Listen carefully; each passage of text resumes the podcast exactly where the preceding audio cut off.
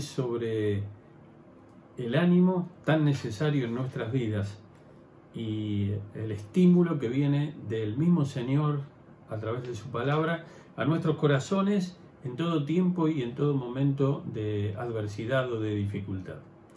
Yo quisiera en esta mañana tomar tres instancias de la vida del apóstol Pablo que se encuentran en el libro de los Hechos. Y los invito a ustedes a abrir el libro de los Hechos y leer en primer lugar en el capítulo 18, versículo 9. Y dice así la palabra del Señor. Una noche, 18.9 del libro de los Hechos, una noche, el Señor le dijo a Pablo en una visión, no tengas miedo, sigue hablando y no te calles, pues estoy contigo. ¿Qué es lo que había pasado? Había pasado de que Pablo venía con el ánimo un poco alicaído. Él estaba viniendo desde Atenas. De Atenas se dirigía a Corinto.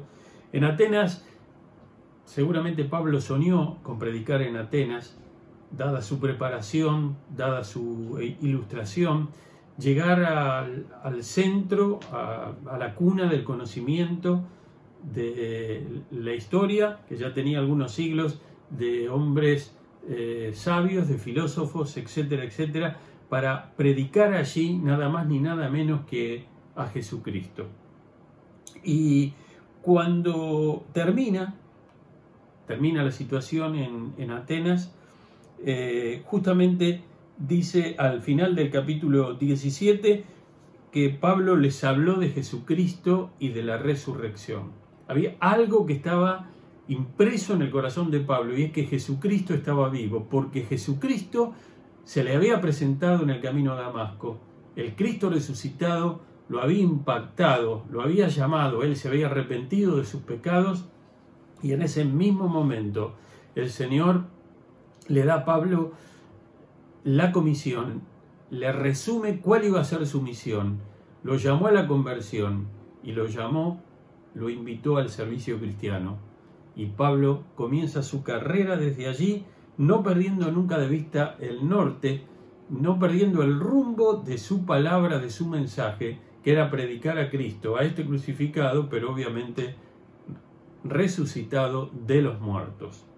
Bien, eh, Pablo había, estaba terminando y dice el versículo 32 del capítulo 17, cuando oyeron de la resurrección, es decir, los que estaban en Atenas, unos se burlaban, pero otros dijeron, queremos que usted nos hable en otra ocasión sobre este tema. En ese momento Pablo salió de la reunión. Es, una oración. El versículo 33 es una oración breve. Y da para pensar bastante cómo habrá salido Pablo de ese momento. Se habrá venido, le habrá venido el ánimo al piso. Ustedes saben que a veces los predicadores tenemos la sensación de que lo que hemos predicado, lo que hemos enseñado, fracasó. Y a veces no es tan así. Y yo me lo puedo imaginar a Pablo. ¿Cómo habrá salido de allí? Tal vez él pensaba que el Evangelio impactaría ese lugar. Y si bien es cierto, no todo fue fracaso, porque varios se convirtieron al Señor, dice el versículo 34, algunas personas se unieron a Pablo y creyeron, porque nunca el Evangelio viene sin fruto.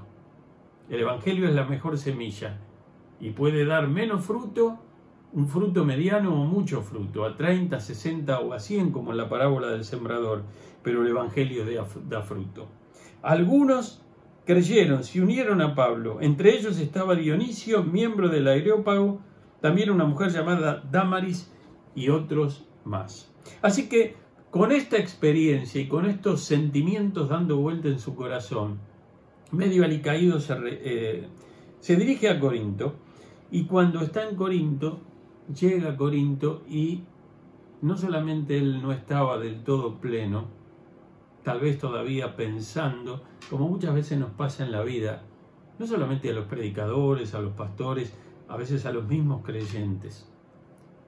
Y entonces dice de que cuando Silas y Timoteo, dice el versículo 5 del capítulo 18, llegan a Corinto, Pablo se dedica de lleno a la predicación. testificándolos a los judíos que Jesús era el Mesías. Quiero que observen esto. Quiere decir que antes de que lleguen Silas y Timoteo, Pablo no podía dedicarse de lleno a la predicación, un poco por su manutención, otro poco quizá porque tenía que hacer algunas otras cosas que ahora podía encomendarle a estos que eran un poco más jóvenes que él, o más jóvenes que él. Pero dice que cuando él se dedica, qué tremendo, cuando uno cree que es el momento en que va a hacer la mayor cantidad de cosas y va a tener el mayor fruto de su vida y de su ministerio, a veces no sucede así. O por lo menos parece que no va a suceder así. Y entonces dice el versículo 6, pero cuando los judíos se opusieron a Pablo lo insultaron. Y éste se sacudió la ropa en señal de protesta y les dijo, caiga la sangre de ustedes sobre su propia cabeza. Estoy libre de responsabilidad. De ahora en adelante me dirigiré a los gentiles. Y como hizo en varios o en todos los lugares donde él comenzó obra, fue a predicar de lleno a los gentiles. Entonces, eh, comienza una situación de dificultad. ¿Y por qué uno sabe esto? Porque el versículo 9 que leí al comenzar el mensaje, que tiene que ver con este primer punto, dice que una noche le dijo el Señor a Pablo en una visión, no tengas miedo si el Señor le dijo no tengas miedo es porque había algo de temor en el interior de Pablo. Algo estaba sucediendo. Y quizá en esta mañana a vos te esté pasando lo mismo, a usted le esté pasando lo mismo. Y el Señor le está diciendo a través de su palabra en una mañana, no en una noche. O tal vez en una noche, porque este mensaje va a seguir escuchando, sé porque está en internet. El Señor te dice, le dijo en una visión, en este caso, Pablo, no temas. Lo importante es que Pablo había escuchado al Señor, había entendido, por eso Lucas lo está escribiendo. Lo escuchó contar nada más ni nada menos que de Pablo, que es el testigo, digamos, presencial y ocular de esta experiencia. No temas, Pablo. Y fíjense lo que añade, sigue hablando y no te calles. Quiere decir que el temor estaba asociado con su predicación y su testimonio. ¿Cómo puede ser? Alguno dirá, eh, le acabo de decir a mi hijo, mira, estoy un poco nervioso, tengo que predicar. Pero papá me dice, uno de mis hijos, vos ya sos un predicador experimentado. Y no le contesté, porque hay cosas que por más años que pasen están adentro. Y, y Pablo tenía eso, no era el temor de predicar un mensaje, era una instancia de su vida, era un tiempo de su vida, eran semanas de su vida o tal vez meses. Y el Señor llega para animarlo, como hizo con Elías. ¿Se acuerdan? Elías se fue lejos después de haber hecho lo que hizo ante los profetas de Baal. Con esa, él fue instrumento de Dios para que se manifestara una victoria contundente, tremenda. Sin embargo, dice que después pareciera como que tenía miedo de Jezabel, la esposa de Acab, y se retiró. Pero el Señor no lo retó, lo fue a buscar, lo estimuló, lo levantó. Quedaba algo más para hacer, o bastantes cosas más para hacer en la vida. ¿Cuántas veces pensamos que ya no hay más para nosotros? ¿Cuántas veces pensamos que el ciclo está terminado? ¿Cuántas veces pensamos, algunos están tan agobiados con esta pandemia? Están agobiados con todas estas semanas de aislamiento. Y entonces empiezan a venir ideas a la cabeza. Y el Señor te dice no temas. Si te dice no temas es porque vos temes. Porque tenés miedo de cosas. Porque te haces problema. Pero yo te invito en esta mañana a confiar en el Señor y a recibir su palabra. No tengas miedo. Sigue hablando si Pablo, que era predicador, tenía su temor asociado con tal vez su actividad principal, que sabía desarrollarla bien, tal vez a vos te pase lo mismo. Tal vez tengas miedo en alguna cosa para la cual estás preparado, en alguna cosa para la cual estás entrenado o entrenada. Y el Señor te dice, no tengas miedo. Sigue hablando, no te calles, Pablo. No es que Pablo había dejado de predicar el Señor lo anima y le dice, seguí, Señor, no tuve todo el fruto que quería en Atenas. Seguí, Señor, tengo contra también en Corinto, la había tenido en cada lugar donde iba. Seguí, Pablo, pero Señor, no estoy de buen ánimo. Seguí, Pablo, seguí, seguí. Y no temas y no te detengas. Y así el Señor te dice a ti, querido hermano, no temas, seguí dando testimonio del Señor. Tal vez no te toque predicar en un púlpito, tal vez no te toque predicar a una multitud, pero el testimonio de tu vida ante tu familia, ante tus cónyuges, tus hijos, tus vecinos, seguí dando testimonio. No te calles ni te desalientes, sino avanza. Aunque te ataquen, no voy a dejar que nadie te haga daño, dice el versículo 10, porque tengo mucha gente en esta ciudad. No te calles, pues estoy contigo. Contigo estoy y tu amigo soy. No temas, siempre te ayudaré. Yo soy tu Dios, te sustentaré. Contigo estoy y tu amigo soy. Te consolaré y te bendeciré, pues contigo estoy. Vamos a buscar ahora la segunda instancia en el libro de los Hechos, que está en el capítulo 23. En el capítulo 23 versículo 11. Dice así la palabra de Dios. Leímos un texto cuando Pablo estaba en Corinto, había venido de Atenas. Ahora, y estaba en el segundo viaje misionero. Ahora este texto corresponde al tercer viaje misionero y eh, el apóstol Pablo está en Jerusalén. Él había llegado allí y las cosas se habían complicado le había profetizado un profeta Gabo en el camino muy cerca de Jerusalén y le había dicho, tomó un cinturón de Pablo y dice, como si fuera con ese cinturón te van a amordazar, te van a llevar preso, las vas a pasar mal. Y Pablo dijo, estoy preparado. Qué cosa curiosa, ¿no? El profeta le dijo y pasó lo que dijo a Gabo. Pero Pablo, ¿qué dijo? Estoy preparado si es necesario para sufrir y aún para ir a la muerte por el Señor. Y siguió su viaje, ya estaba llegando. Hizo una, una parada más y allí los hermanos también le decían, Pablo, no vayas, te queremos, Pablo. No vayas. Se te van a poner en contra los judíos, los judaizantes. Y finalmente dice que como no lo pudieron convencer, oraron por él y lo despidieron. Y Pablo llega a Jerusalén, va a ver a Jacobo, va a ver a los eh, principales, a los eh, demás allí en, en Jerusalén, y entonces a los apóstoles, y entonces dice la escritura de que ellos le dijeron, mirá, el tema es complicado porque se sabía en muchos lugares del imperio donde había judíos que estaban desparramados por todos lados, lo que se conoce como la diáspora, del pueblo de Dios en ese tiempo y eh, están diciendo que vos te oponés a, a, la ley de Moisés. Bueno, decían muchas mentiras los judíos con el fin de atacar a Pablo. Entonces le dieron un consejo. Había cuatro que tenían que realizar un voto, que Pablo le pagara el rasurado de sus cabezas y se uniera con ellos y entonces cuando, para hacer muy resumida la historia, llega allí al templo de Jerusalén, que todavía estaba en pie, para realizar esto, allí unos judíos que eran de la provincia romana de Asia lo reconocieron.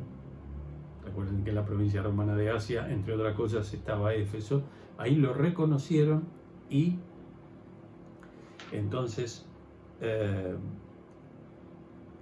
empezaron a levantar un griterío, hicieron gestaron una turba que se le fue la seguridad de Jerusalén de las manos aún a los mismos oficiales del, del emperador. Tuvo que venir el comandante de la guardia con centuriones, con soldados, y si no llegaban a tiempo, lo mataban ahí, la turba lo despedazaba a Pablo. Entonces lograron sacarlo, eh, eh, lo llevan al lugar donde estaba el, fuerte, digamos la fortaleza, donde estaba el, gobernador y las fuerzas militares del imperio en Jerusalén.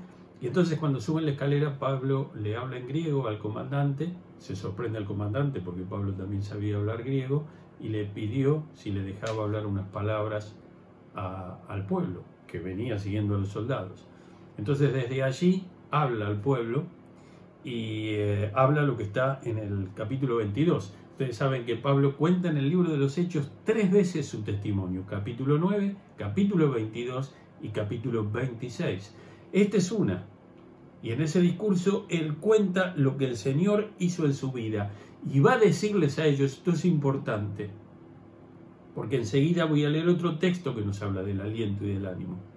Pero él va a decirles que sucedió a eso de mediodía cuando me acercaba a Damasco. Una intensa luz del cielo, estoy leyendo Hechos 22, 6. Relampagueó de repente a mi alrededor, caí al suelo y oí una voz que me decía, Saulo, Saulo, ¿por qué me persigues? ¿Quién eres, Señor? pregunté. Yo soy Jesús a quien tú persigues, me contestó él.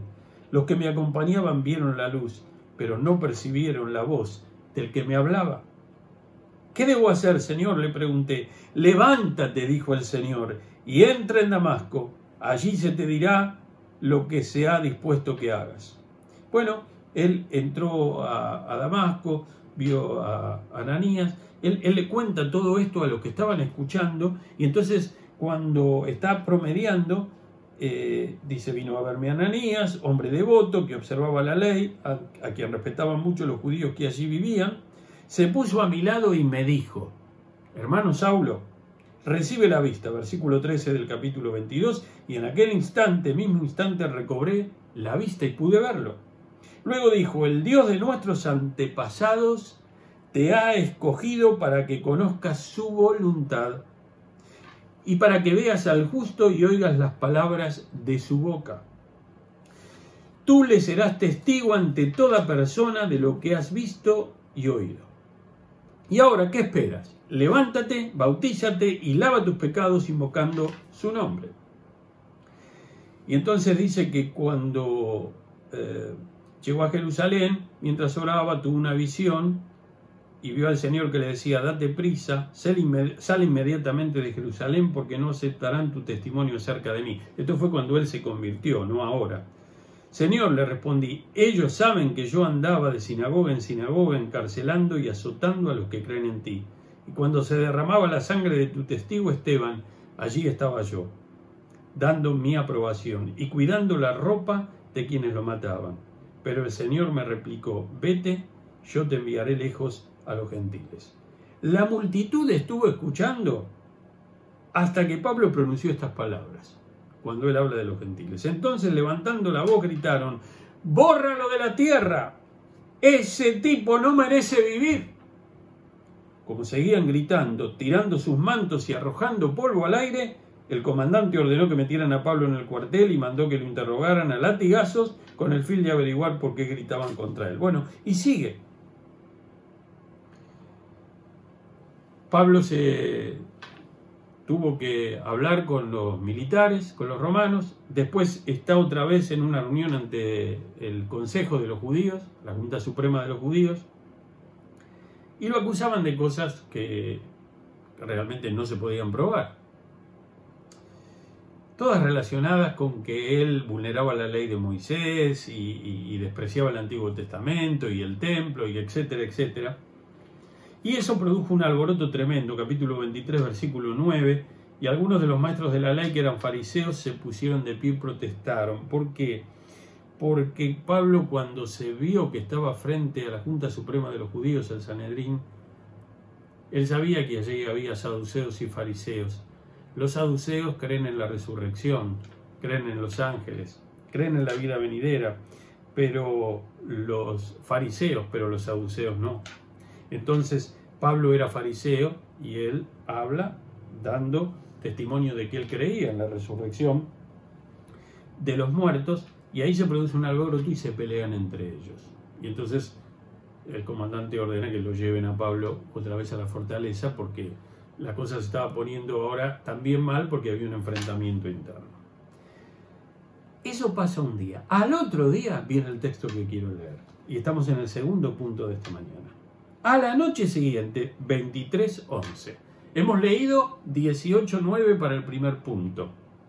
Leemos ahora 23.11 del libro de los Hechos. A la noche siguiente, el Señor se apareció a Pablo y le dijo,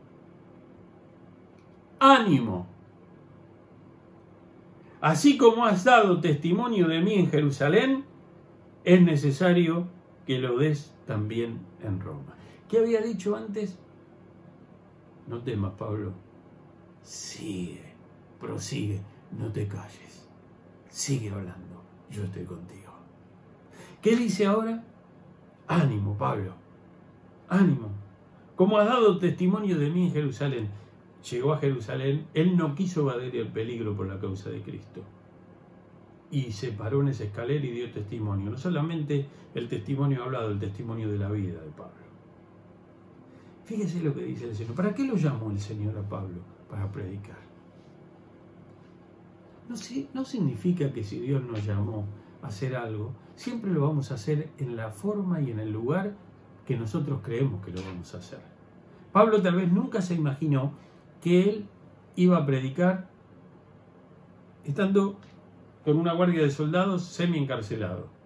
Tampoco pensó que lo iba a hacer luego en Cesarea ante importantes autoridades del Imperio Romano, entre reyes. Tampoco pensó que iba a hablar a tantos en Roma, en las mismas barbas del emperador, y a toda la guardia pretoriana que se turnaba para cuidarlo.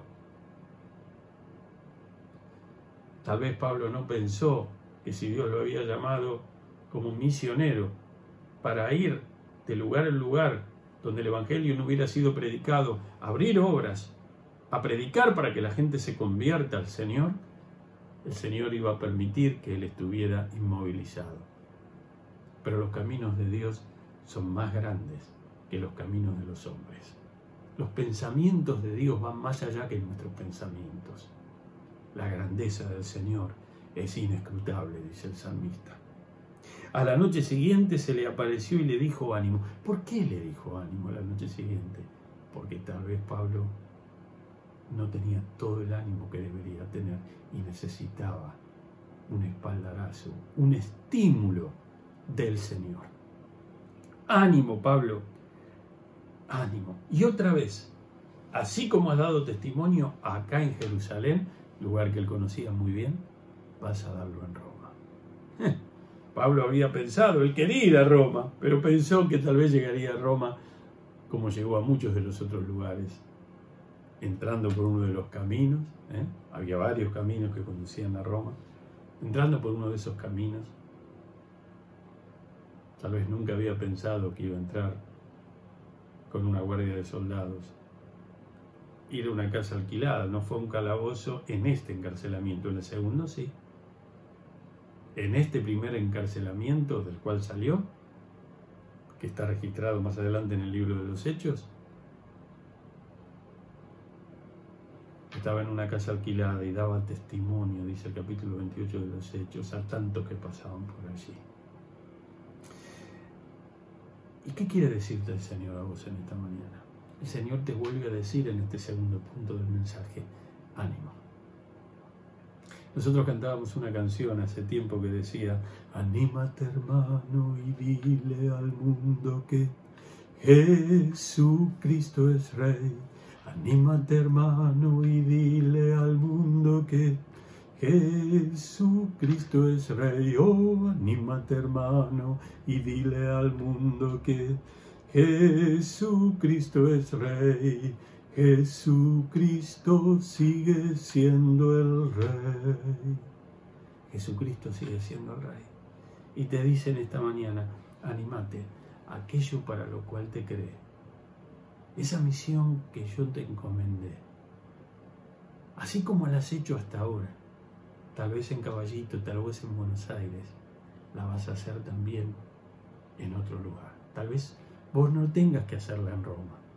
Tal vez tengas que hacerla en África, tal vez tengas que hacerla en Medio Oriente. Aquí hay jóvenes que me están escuchando. Vamos a ir dentro de unas semanas, unos meses, al aniversario de la iglesia y luego a la conferencia misionera. Oh, que el Señor quiera levantar en medio nuestro obreros para el interior del país y para todas las naciones. Y tal vez el Señor te tenga que animar hoy para decirte, seguí haciendo. Aquí hay hermanos del Brasil, hermanos de Venezuela, hermanos de Uruguay, hermanos de Paraguay, hermanos de Chile, hermanos de Perú, hermanos de Bolivia que están escuchando este mensaje, lo están escuchando en otras naciones, pero ellos son los que están aquí, estamos juntos en la comunidad de la iglesia de Caballito. Y tal vez el Señor te diga, ánimo, no te vengas abajo, que tu ánimo no se caiga, sino que como has estado haciendo en este tiempo de tu vida, sigue haciendo lo mismo. Pero Señor, ahora no me va tan bien, ahora no estoy bien, mi psiquis no está bien, o mi ánimo no está bien, o mi cuerpo está enfermo, o el temor ha invadido mi, mi vida.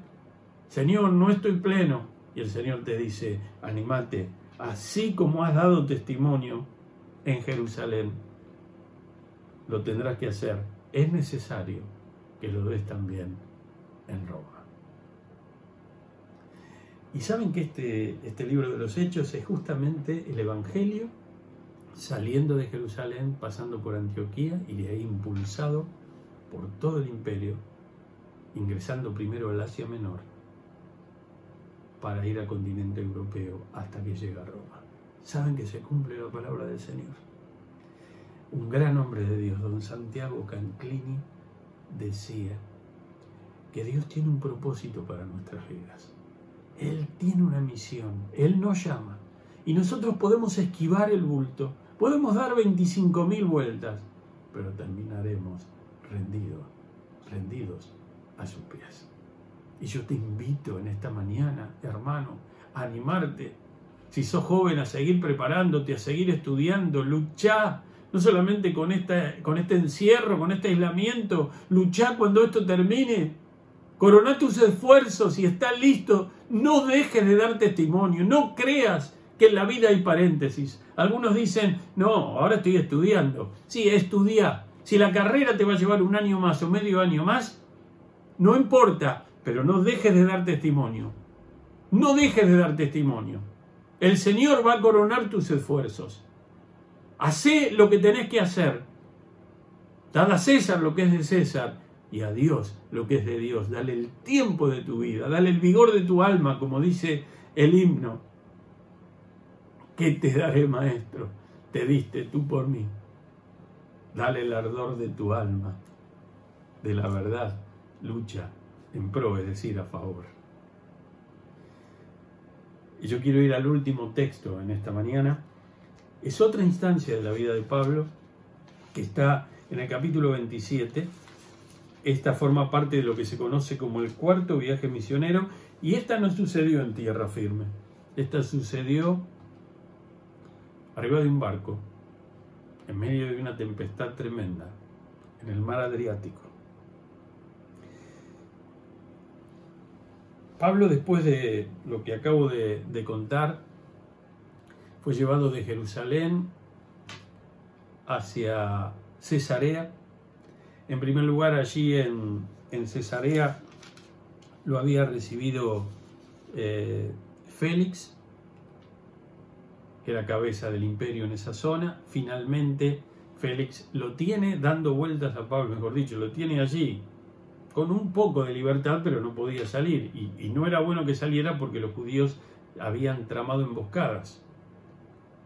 Una vez lo salvó el sobrino de Pablo, que había escuchado y fue, pidió hablar con el tío que estaba allí custodiado por los militares y en Jerusalén y le dijo, entonces el tío llamó a uno de los soldados de los centuriones y dice, llévelo con el comandante a este chico que tiene algo para decirle.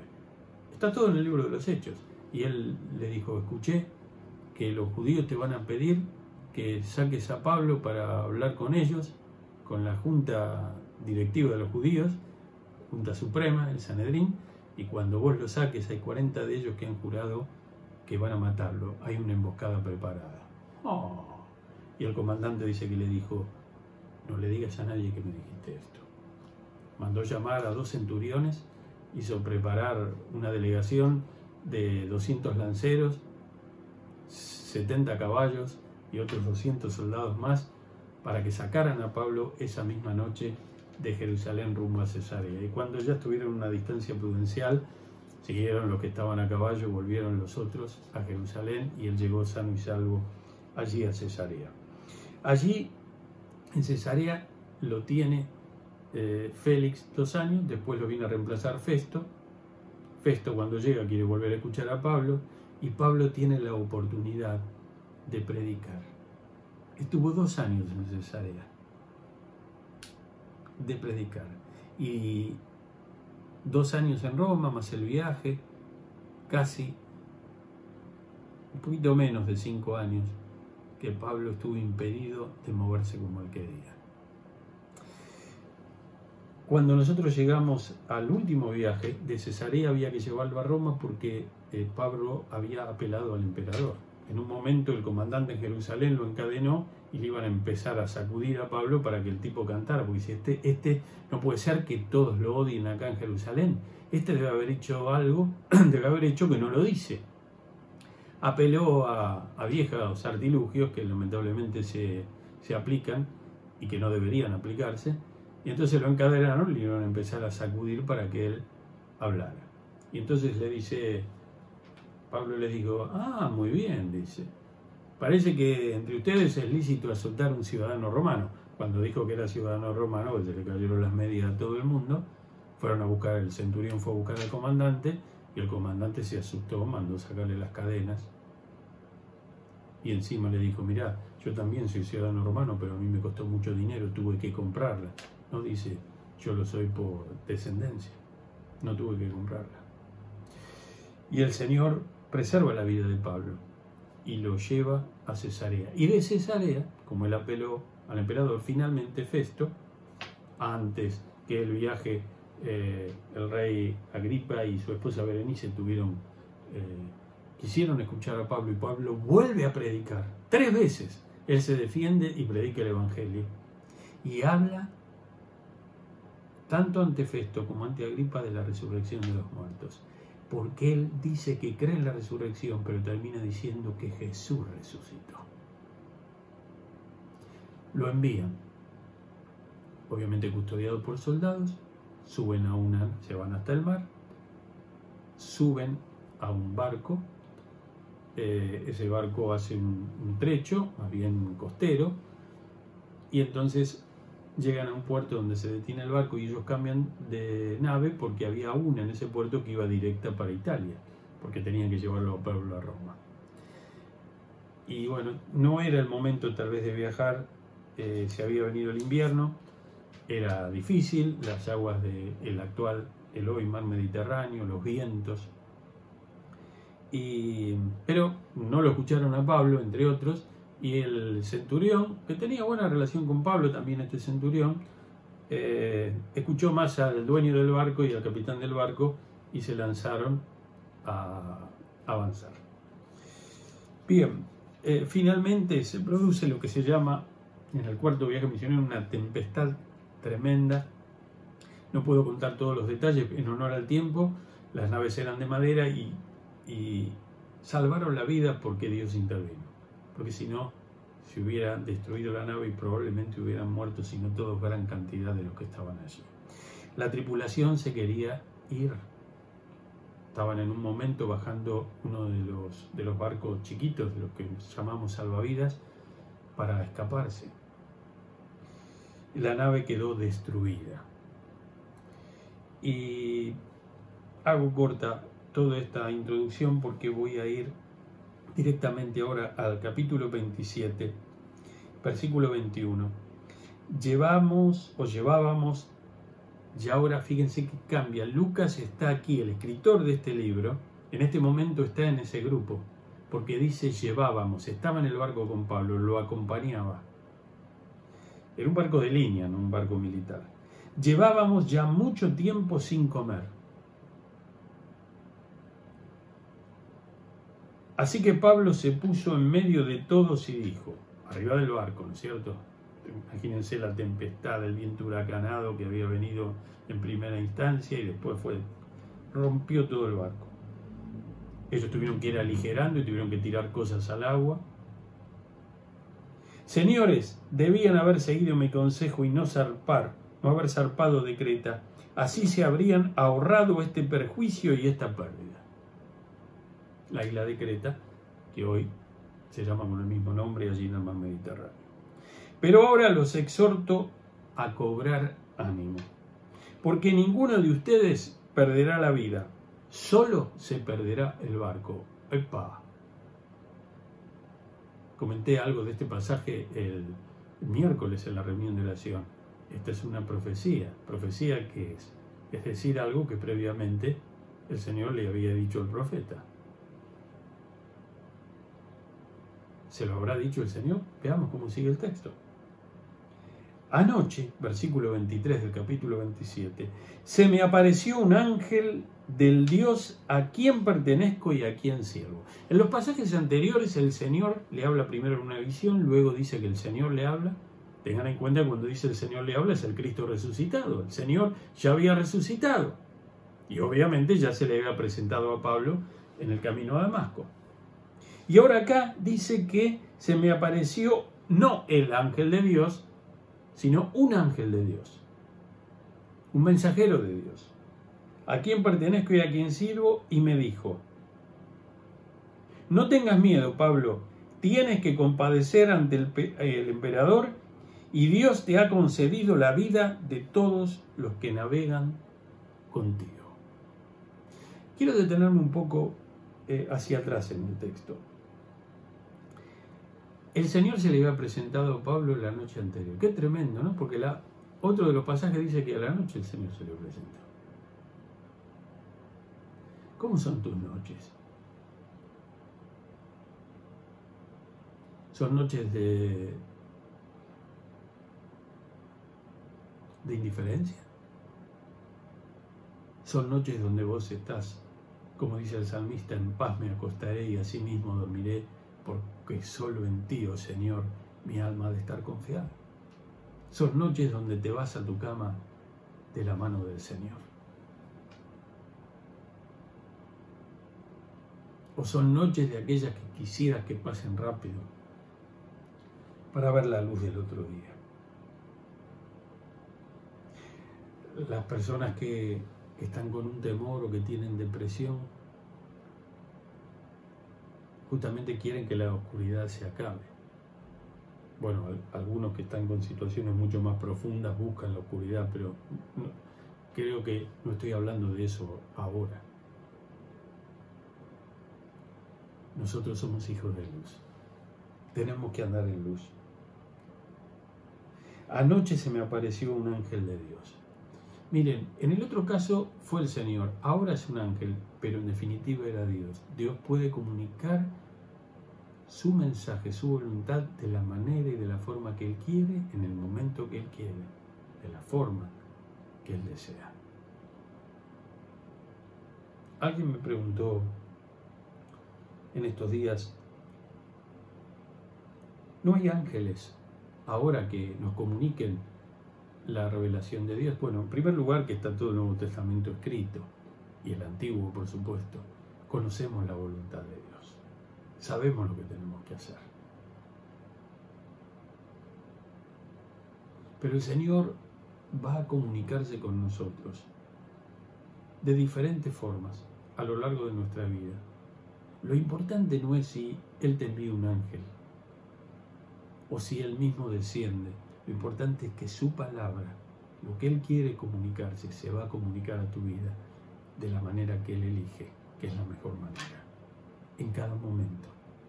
Cristo está conmigo, qué consolación. Su presencia aleja todo mi temor. Tengo la promesa de mi Salvador.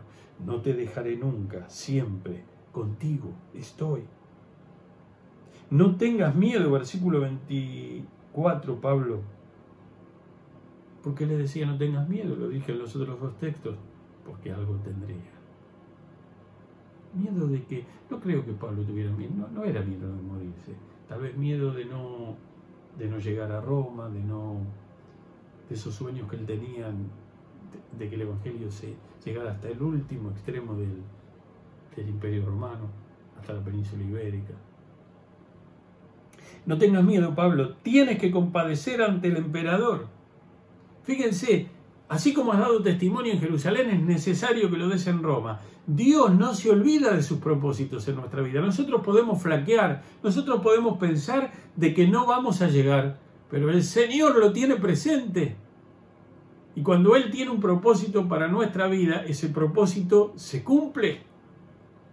Tienes que compadecer ante el emperador y Dios te ha concedido la vida de todos los que navegan contigo. Y ustedes dicen, ¿y qué tiene que ver que Dios le concedió la vida de todos los que navegaban con él con que tenía que hablar ante el emperador? Tenía que ver. ¿Se acuerdan lo que había pasado con Jonás? Este es el lenguaje, es casi la cultura de los hombres de mar de la antigüedad. Creían que cuando algo malo pasaba, una tempestad, como en este caso un barco que parecía que se hundía y se iban a morir todos, había alguien adentro que provocaba la ira de los dioses con minúscula, que provocaba la ira, vaya a saber de quién, o si creían en un dios o en el dios de Israel, el Señor los estaba castigando porque había alguno que necesitaba que el furor de Dios se descargara sobre el clima para impactar esa nave y castigar alguno que estaba allí, y entonces los otros que estaban en la misma nave pagaban como paga justo por pecador. El hecho de que el Señor le haya dicho, te concedo todos los que naveguen contigo, la nave se perdió, lo dijo él. Dice, ¿por qué lo dijo? Porque el Señor me lo ha comunicado. El Señor me ha dado seguridad.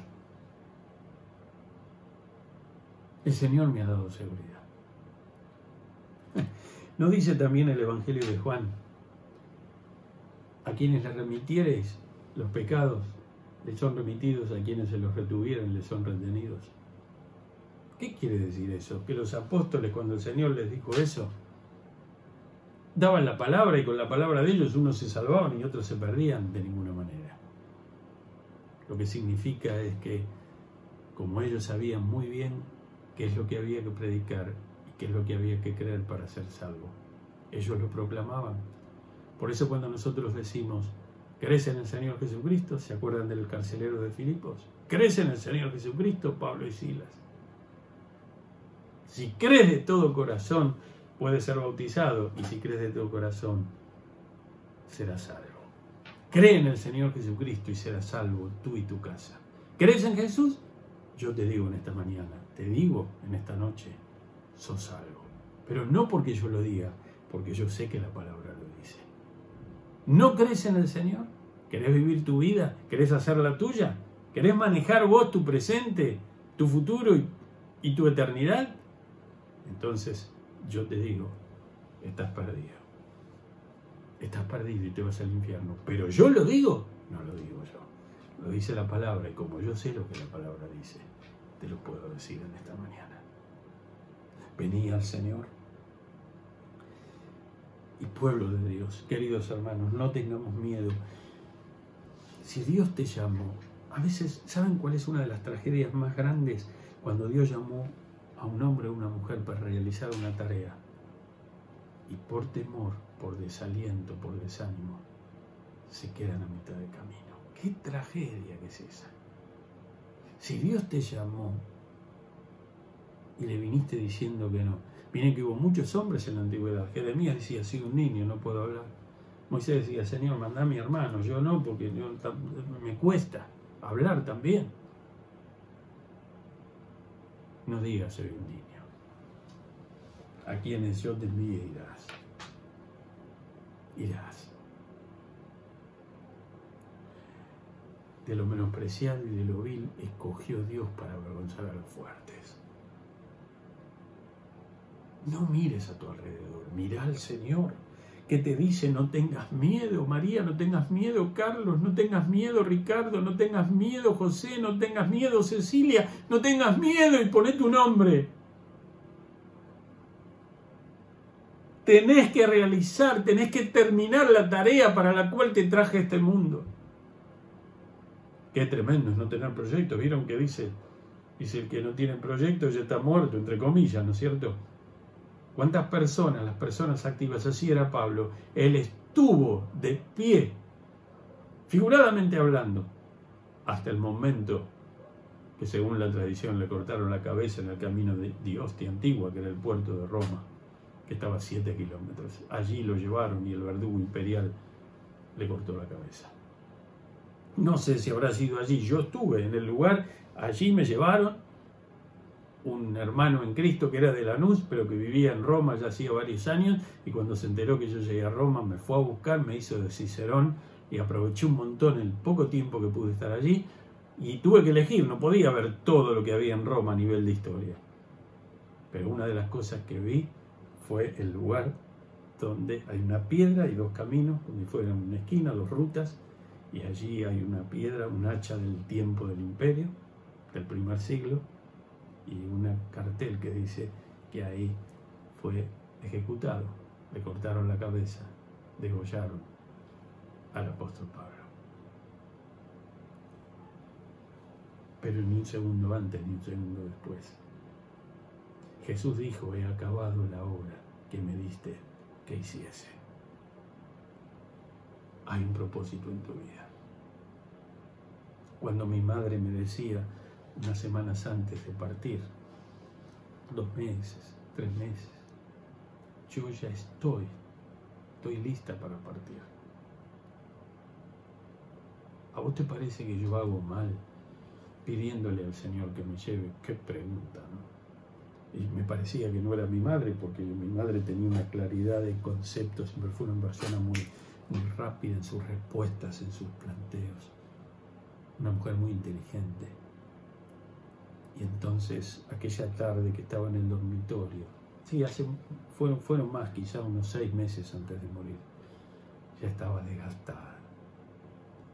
Y a veces se perdía, ya me decía versículos cortitos, me decía ya, porque ya se, dice, ya la cabeza no me da. Pero su fe estaba intacta. Y entonces le dije, esa tarde, estaba Cristel en el pie de la cama, yo estaba al lado de ella y ella estaba en la cama. Y dije, mira mamá, yo te voy a dar una respuesta que es para vos en este momento de tu vida. Pero no es para todo el mundo ni hubiera sido para vos en otro momento de la vida. Está bien que le pida al Señor que me lleve. Tal vez el Señor ya te está llamando. Él ve lo que vos estás pasando, cómo tu fuerza se disminuye y vos tenés una seguridad tremenda en Jesucristo, una seguridad de la vida eterna que Él te dio. Entonces, orá y decirle, Señor, aquí estoy. Si algo más puedo hacer desde esta cama, adelante. Y si no, yo estoy lista para ir contigo. Pero vos que me estás escuchando, no tenés 90 años como yo tenía, ni estás en las circunstancias tal vez que ella tenía, tal vez sí. Pero mientras hay vida aquí, hay esperanza. Y tal vez seas mucho más joven y estés bien, y estés muy bien, y estés pensando en que la pandemia va a terminar y salir y divertirte y hacer y deshacer. Pero la pregunta es, ¿sos de Cristo? ¿Sos de Cristo? ¿Cuál es el propósito de Dios para tu vida? ¿Qué es lo que tiene el Señor para vos? Descubrilo. No tengas miedo. Esta frase que dice, tenés que compadecer ante el emperador, tal vez no sea para vos el emperador. Pero tal vez el Señor te diga, tendrás que enfrentarte, vas a estudiar. Tenemos varios estudiantes de medicina y si el Señor quiere usarlos a ustedes como médicos en el África, como médicos misioneros en lugar donde hay mucha necesidad. Tenemos estudiantes de ingeniería, tenemos diseñadores, jóvenes que manejan las computadoras impresionantemente, otros jóvenes que manejan el inglés. ¿Qué es lo que el Señor quiere hacer con ustedes? Ánimo, animate, animate, no te quedes, no pierdas el tiempo, no dejes que se te vayan los días, que se te vayan las horas. Toma la palabra de Dios que hoy te dice, ánimo, no temas, ánimo, no temas. Querido hermano mayor, hermanos que están en la década de los 40 a los 50, de los 50 a los 60, de los 60 a los 70, de los 70 a los 80 y también tenemos hermanos de mayor edad. Si están aquí, hay un propósito del Señor a través de sus vidas. Dios te ha concedido la vida de todos. Todo lo que se constituye en estorbo, Dios va a arreglarlo. O va a quitarlo, o va a reforzarlo, o va a dejarlo como en este caso, para que la obra de Él pueda realizarse. ¿Por qué prediqué este mensaje hoy? Cuando uno lee el libro de los hechos se entusiasma. Mi querido abuelo, el pastor Daniel Daglio, decía, es imposible leer el libro de los hechos de corrido, del principio hasta el final, y seguir siendo el mismo. Algo sucede. Y es cierto. Predique esto porque el diablo es mentiroso. El diablo es el enemigo de la iglesia y el diablo desea y quiere que nosotros seamos anulados. Que nuestro servicio para el Señor sea ineficaz que nosotros no, seamos cristianos con denuedo, que no seamos cristianas ni cristianos valerosos. Él lo que desea es que el reino de Dios no avance y si puede que retroceda. Pero nosotros no somos de los que retroceden, dice la carta de los hebreos, sino de los que avanzan, de los que siguen adelante para salvación del alma. Sí, Señor, sí, Señor, no temeré Cristo está conmigo, qué consolación. Y el otro himno decía, no tengo temor. No tengo temor, no tengo temor. Jesús me ha prometido, siempre contigo estoy. No tengo temor, no tengo temor Jesús me ha prometido,